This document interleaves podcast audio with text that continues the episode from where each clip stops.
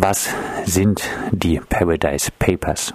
Ganz grob zusammengefasst, du hattest es ja schon gesagt, es ist ein riesiger Datensatz, 13,4 Millionen Dokumente. Es ist streng genommen nicht ein Datenleak, sondern es sind sogar 21 Datenlecks, und zwar 19 Handelsregister aus Steueroasen, die zum Beispiel Auskunft darüber geben, wer denn der wahre Eigentümer, die Eigentümerin von einer Briefkastenfirma ist, und dann die Dokumente, interne Dokumente von zwei großen Dienstleistern, einmal Asia City und einmal Appleby. Und vor allem Appleby ist spannend, weil Appleby als totale Vorzeigekanzlei in dieser ganzen Offshore, in dieser Steueroasenindustrie gilt. Das heißt, diese Kanzlei ist auf zahlreichen Steueroasen, sind ja häufig Inseln vertreten und gewinnt immer wieder Preise dafür, hatte bislang eine komplette weiße Weste, galt so als Aushängeschild dafür, dass eben dieses Offshore-Geschäft auch sauber und legitim durchgeführt werden kann. Und die Daten zeigen jetzt einfach, dass wir selbst bei diesem Vorzeigeunternehmen sehen können, dass es ganz systematisch dabei hilft,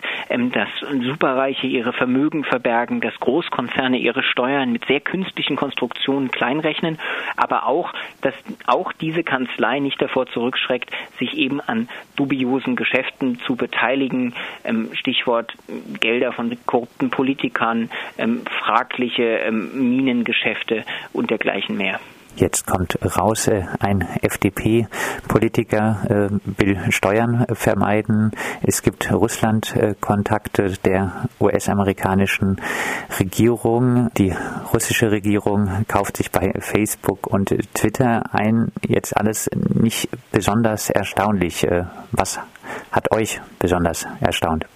Ich glaube, das Erstaunliche an diesen Daten ist einfach nochmal zu sehen, dass es hier einfach eine ganze Industrie gibt, ähm, Anwälte, Beraterfirmen, die ein hohes Renommee besitzen, die sehr, sehr hohe Steuersätze haben und die aber einfach für diese kleine, doch sehr privilegierte Gruppe es schafft, eigene Regeln mehr oder weniger rauszuhandeln oder Firmenkonstruktionen aufzusetzen, die sich jeder normale Mensch einfach nicht leisten könnte. Und es zeigt einfach, dass es eben eine ganze Industrie gibt, zu der nur dieser ganz kleine privilegierte Kreis Zugang hat und dann sich einfach auch aus einer gewissen gesellschaftlichen Verantwortung rauszieht. Das ist das eine, was spannend ist an diesem gesamten ähm, Projekt, zumal man jetzt eben auch diesen breiten Blick kriegt. Und das andere sind aber natürlich schon auch die Einzelfälle.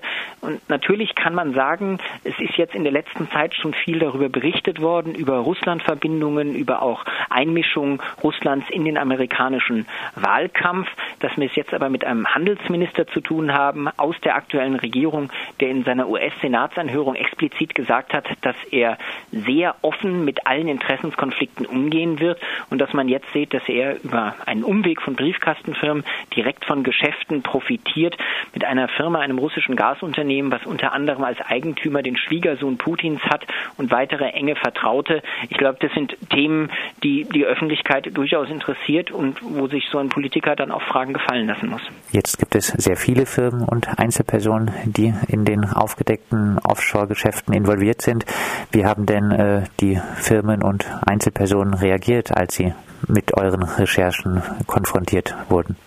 Ganz unterschiedlich. Es gab viele Firmen, die man angefragt hatte. Das gehört ja immer dazu bei so einer Recherche. Im letzten Schritt quasi fragt man an. Man sucht auch nochmal zu klären, ob man denn das, was man recherchiert hat, überhaupt stimmt. Der Handelsminister hat im Wesentlichen eingeräumt, beziehungsweise das Ministerium, dass es diese Verbindung gibt, hat aber gesagt, es gibt eigentlich keinen Interessenskonflikt, beziehungsweise es war noch ein etwas komplizierter. Sie haben gesagt, der Handelsminister halte sich aus Entscheidungen zu äh, Fragen mit Überseeschifffahrt hinaus, weil er da befangen sein könnte. Was natürlich kurios ist, wenn man sich das überlegt, dass der Handelsminister von einem so großen Land sich an solchen Entscheidungen nicht beteiligen kann. Die Anwaltskanzlei selbst hat betont, dass sie eine interne Untersuchung durchgeführt hat und weder bei sich noch bei ihren Klienten irgendein Fehlverhalten festgestellt hat. Ähm, Appleby verweist auch darauf, dass sie einen Teil ihres Geschäfts verkauft haben. Das war Ende 2015. Heute agiert ein Teil des Geschäfts unter einem neuen Firmennamen Esterra und diese Nachfolgefirma, die von ehemaligen Eigentümern auch von Appleby geleitet wird, hat auch nochmal gesagt, dass sie sich an alle Regeln halten würden. Die Reaktionen sind ganz unterschiedlich. Es gibt auch ähm, andere Unternehmen, die mit Anwälten nicht gedroht haben, aber natürlich sehr darauf gepocht haben und gesagt haben, es gibt keinerlei öffentliches Interesse an den Geschichten und wir verstehen nicht, warum sie uns überhaupt diese Fragen fragen. Es sei doch alles völlig legitim, was wir machen.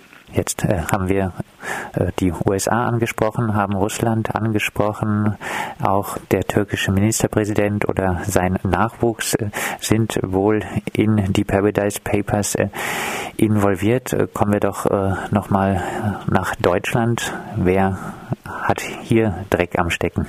Dreck anstecken ist natürlich immer eine relative Frage, weil wir das es auch mit schon Graubereichen. strafrechtlich, das können wir bisher noch nicht sagen. Genau, weil wir es mit Graubereichen zu tun haben. Das heißt, es wirft mir ein Licht darauf, ähm, wie auch Deutsche eben diese Steueroasen nutzen. Und es gibt da doch einige Firmen. Ein interessanter Fall ist zum Beispiel der Glücksspielunternehmer Gauselmann. Das ist ein großes mittelständisches Unternehmen, bekannt vor allem durch seine Merkur-Spielsalons mit der lachenden Sonne. Und ähm, die Paradise Papers, das ist eine kleine Geschichte, aber zeigen einfach, wie eine so große Firma, ähm, die Milliarden umsetzt, eine kleine äh, Steueroase in der irischen See, die Isle of Man, nutzt, um dort ähm, ihre Spiele auch an Online-Casinos anzubieten, zu vermieten oder zu lizenzieren. Und das sind dann Casinos, die sich wiederum aus dem Ausland an deutsche Spieler richten und damit ähm, zumindest die Casinos auch gegen deutsches Recht verstoßen. Es gibt auch einen sehr, sehr großen Steuerfall. Da geht es um Schenkungssteuern, die im Zweifelsfall hinterzogen worden sind von mehreren hundert Millionen Euro, der in Deutschland auch schon mal vor Gericht war.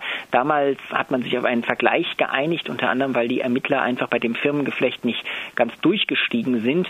Und da geben die Paradise Papers jetzt auch nochmal neue Einblicke.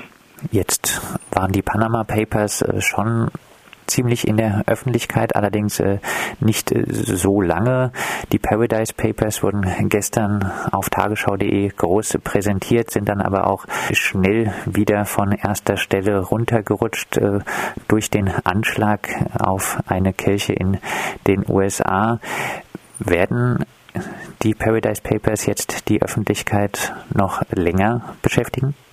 Es ist natürlich immer die große Frage, ob die Leute sagen nach den Panama Papers, wir wollen es nicht mehr hören, wir kennen diese Geschichte schon. Ich persönlich finde es sehr, sehr wichtig, dass man eben diese Anstrengung macht und sich Journalistinnen und Journalisten zusammentun, um diese großen Recherchen durchzuführen. Es sind einfach ähm, komplexe Vorgänge, die ein Medium, eine Zeitung alleine, auch so große Datensätze einfach gar nicht mehr bewältigen kann. Und wenn es dann diese gemeinsame Kraftanstrengung gibt, gewinnen, glaube ich, alle davon einfach, dass man Dinge erfährt, die man sonst nicht erfahren würde. Ähm, wir haben versucht, das dieses Mal, diese ganze Recherche und auch dieses ganze Projekt noch mal ein wenig deutlicher zu machen. Weshalb ich gemeinsam mit meinem Kollegen Benedikt Strunz auch einen Podcast zu dieser ganzen Recherche gemacht hat, wo wir einfach versuchen, das mal ein bisschen transparenter zu machen. Also wie läuft so eine Recherche ab? Was sind die Geheimhaltungen? Aber wie entwickeln sich dann auch solche Geschichten einfach für Leute, die vielleicht auch sagen, sie können es auch nicht mehr hören oder so, damit sie nochmal in einer neuen Form einfach einen Eindruck davon kriegen, wie so eine Recherche abläuft und dann im besten Fall vielleicht auch davon, warum wir das für so wichtig halten, dass wir uns damit fast ein ganzes Jahr jetzt beschäftigt haben. Abschließend, was werden die Paradise Papers konkret für Auswirkungen haben? Eine große Frage. Im ersten Schritt werden Sie wahrscheinlich ähm, politische Diskussionen und Debatten wieder zur Folge haben. Das haben wir bei anderen Leaks auch schon gesehen. Die Frage ist nur mittlerweile, ich glaube auch für viele Politikerinnen und Politiker, man kann jetzt nicht immer wieder Neues versprechen, sondern ich nehme an, dass viele Leute jetzt auch tatsächlich verlangen, dass auch Konsequenzen gefolgt werden. Ob das tatsächlich passiert oder ob es dafür dann weitere Leaks geben wird, ähm, kann ich zum jetzigen Zeitpunkt noch nicht sagen. Das hängt sicherlich auch davon ab, wie breit das Interesse jetzt an dem Thema ist. Das sagt Philipp Eckstein, freier Mitarbeiter bei NDR Info und zuvor auch langjähriger Redakteur bei Radio Dreieckland. Er hat ein Jahr lang an den Paradise Papers mit recherchiert.